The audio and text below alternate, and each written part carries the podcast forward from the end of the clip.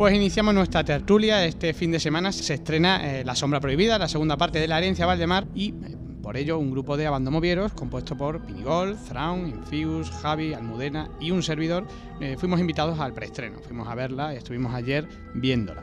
Con lo cual eh, vamos a hablar de, de la película, vamos a dar nuestras opiniones y vamos a debatir un poquito sobre ella. Para ello voy presentando a cada uno. Eh, muy buenas, Pinigol. Hola, buenas tardes. Muy buenas, Thrawn. Hola, ¿cómo vamos? Muy buenas, Infius. ¿Qué tal? Pero no me pongas un lal. Bueno, paso. Sí, sigue. Y muy buenas, Javi. ¿Qué hay tal? Lo primero que voy a hacer es pediros simplemente eh, vuestra valoración de la película breve y luego ya la vamos debatiendo. Pinigol, ¿qué te pareció la película? Hombre, pues a mí la verdad me decepcionó un poco si la comparamos con, con la primera película, aunque el director José Luis Alemán nos dijo que tomáramos las dos películas como si fuera una sola. Es decir, la primera parte estaría mejor que la segunda. Ajá. Thrawn, ¿a ti qué te pareció? Hombre, comparada con el cine español me pareció una obra maestra. Directamente, ¿no? Sí, sí, no, tampoco vamos a... Luego ya la cambiamos. Y Infius, ¿a ti qué te pareció la película? Pues la verdad es que está bastante bien. Para ser una apuesta así por cosas que no se suelen hacer aquí en España, yo la veo bien. Aunque tiene sus fallos, claro. Pero bueno, A eso voy yo luego, Vale, vale. que eso es mi especialidad. Javi, ¿a ti, qué- a- Javi, ¿a ti qué te pareció? Hombre, la temática era interesante, lo que pasa es que la ejecución quizá nos haya decepcionado un poquillo, ¿no? Eh, ¿A qué te refieres exactamente? Bueno, eh, las expectativas una vez vista la primera parte era que la acción nos iba a envolver muchísimo más que en la primera y el resultado ha sido que ha sido todo un poco lento y bueno, las actuaciones no han estado quizá al nivel que todo el mundo esperaba, ¿no? ¿En eso estáis de acuerdo todos? ¿Pensáis que la película ha sido un poco lenta? Sí, Sí, sí. Todos, todos, eh, es unánimo que ha sido Sí, lenta. sí, sí. Sí, Quizá además nos prometía que iba a ser de aventuras, exactamente, pero sí, sí, de aventuras, palabras textuales. no ha sido aventura. solo hay, me parece que unos 20 segundos en los que están en una cueva, empiezan a correr por un puente que se cae, que realmente es esa aventura. Bueno, ¿Y qué os pareció eh, la incorporación de Lovecraft, por cierto? Un, un punto, digamos, de la Eh, película. Bueno, podríamos Mm. ahí tener diferencia de opiniones. Lo de que era un Sí. tío que vivía prácticamente recluido en su casa, entonces, Eh, De hecho, no era muy sociable e incluso le daba miedo a la gente, por así decirlo, ¿no? Pero como detalle me pareció muy interesante, pero... sí, Bueno, a lo mejor la, en cuenta que es una peli fantástica y tal, tampoco le vamos a sacar la puntillita por eso. la película ha tenido sus guiños, ¿no? En la primera parte aparecía Bram Stoker, bueno, ahora ha aparecido Lovecraft, bueno, eh, curioso, ¿no? sí. bueno, Eh, En vuestra opinión, ¿qué yo es lo me- creo, yo creo que sobraba, pero bueno, tenía que aparecer un personaje que le advirtiera del peligro en del libro, en Necronomicon. Y qué mejor que el propio creador, ¿no? Por Claro. eso. Pero quizás el fallo es que el Necronomicon jamás existió. Si nos ponemos Claro. así. Claro. No, pero si haces una peli bueno, ambientada en el sí, pues claro sí. que tiene que existir. Y, ah, pues, Mm. pones a Lovecraft, pues no. En ese aspecto no pasa nada. Mm. Pero es que luego hace unas cosas Lovecraft muy raras. Hombre, yo para Creo que todos Lovecraft ¿no? habría puesto a Rajoy y le habría quitado la barba. Bueno, puntos a favor, venga, decirme qué, qué es lo mejor de la película, Pinigol, por ejemplo. Eh, pues la verdad es que a mí lo que más me gustó fue la música. Quizá parezca una tontería, pero la verdad le daba un poco de una buena ambientación, sobre todo en, en lo que fue la primera película, pero en esta segunda también le da una buena ambientación.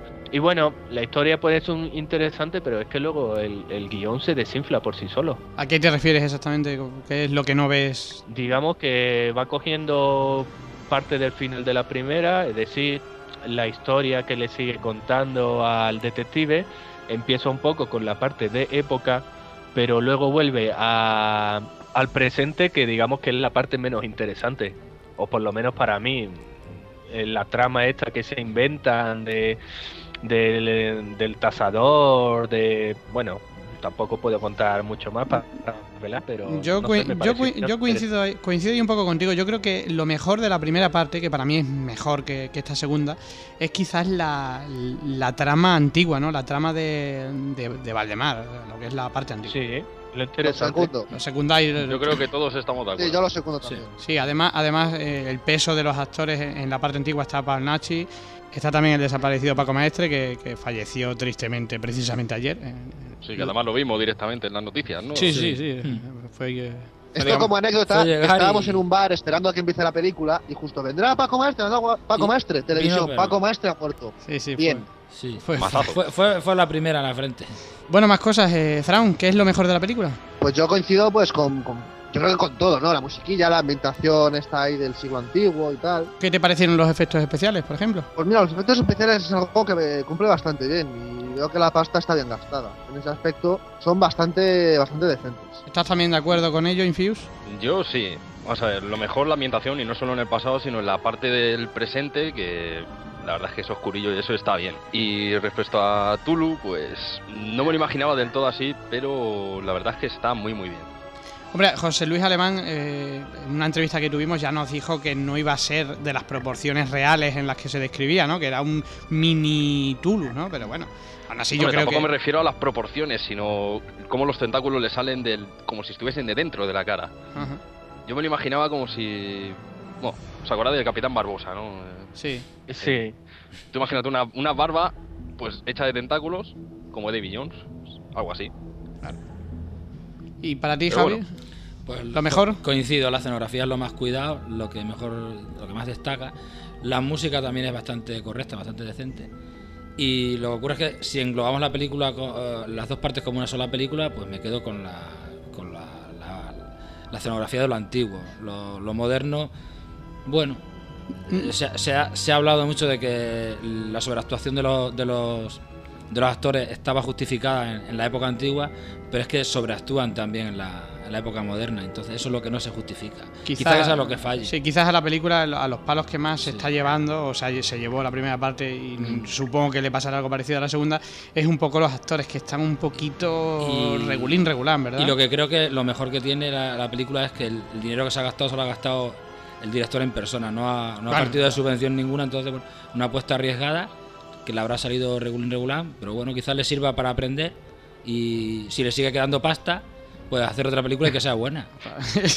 Yo por mi parte le digo a José Luis Alemán que ole tus cojones por tener Claro, huevos de sí. hacer algo así y no caer en la mierda que hacen siempre. Claro. Sí, sí, por ole supuesto. tus huevos, José. Sí. Claro. Sí, sí, eso yo creo que lo secundamos todo, lo secundará todo el mundo. sí. Eh, es decir, aquí nadie se atreve a hacer apuestas arriesgadas. Tiran por lo mismo, el cine costumbrista español, basado en la guerra civil, en la posguerra y, y bueno. y subvencionado, que- subvencionado, y claro. subvencionado que Es sí, sin que- riesgo que porque sí- es dinero de otro. Claro, si, si falla, pues, pues no es tu dinero.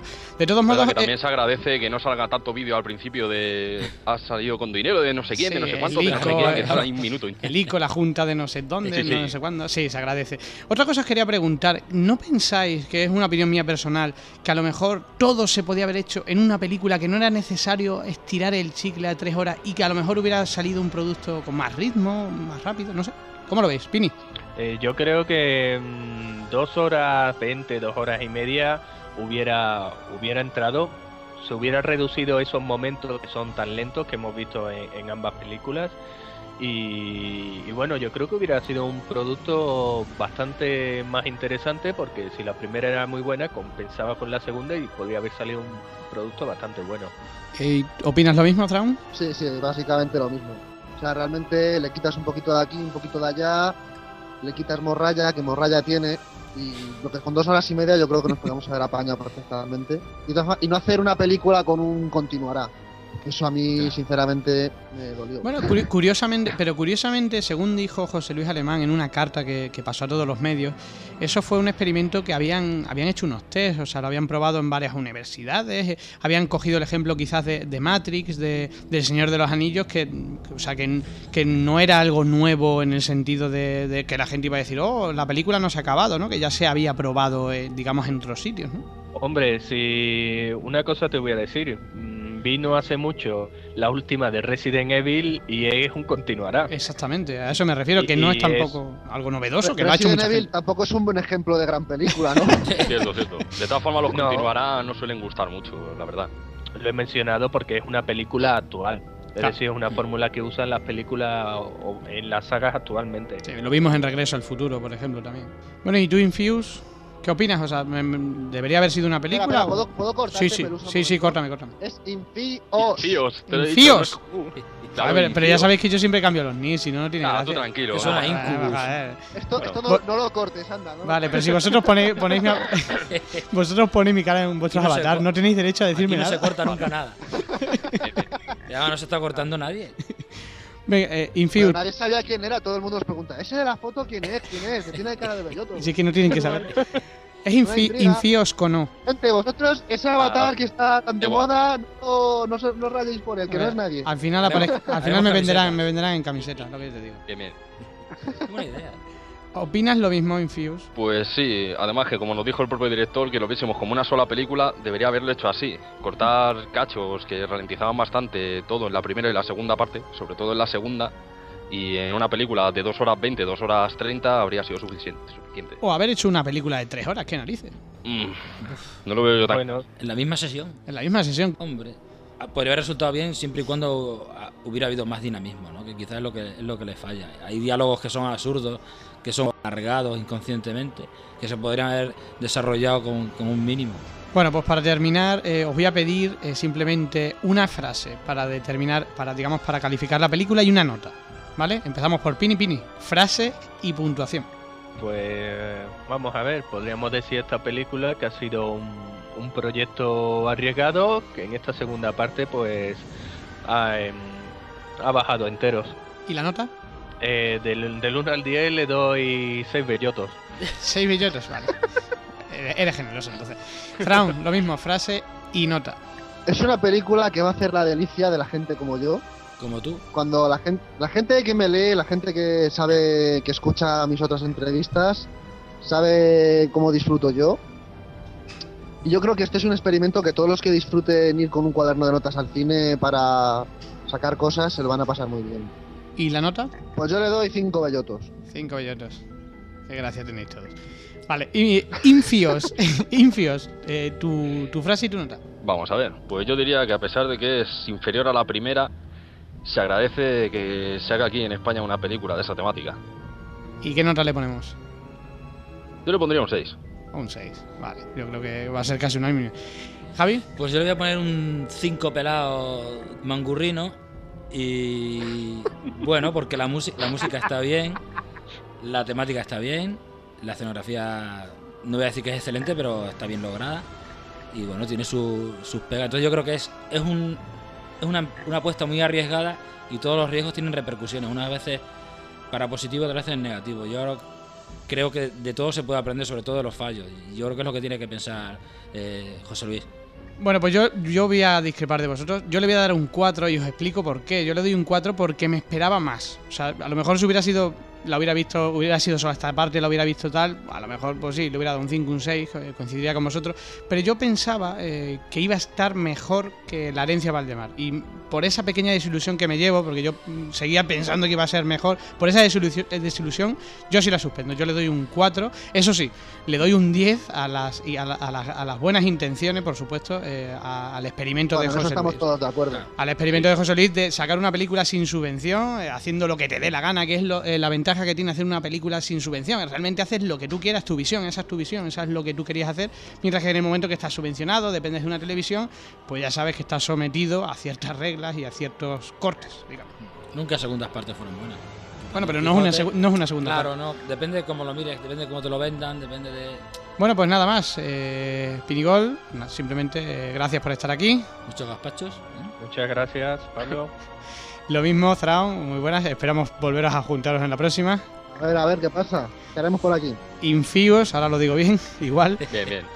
Muchas gracias. Estaremos aquí al pie del cañón y metiendo caña. Y Javi, igualmente. Igualmente. Bueno, pues hasta la próxima. Eh, mm, recomendamos que la veáis, por supuesto, y, así podéis opinar de vuestra propia boca. Exactamente.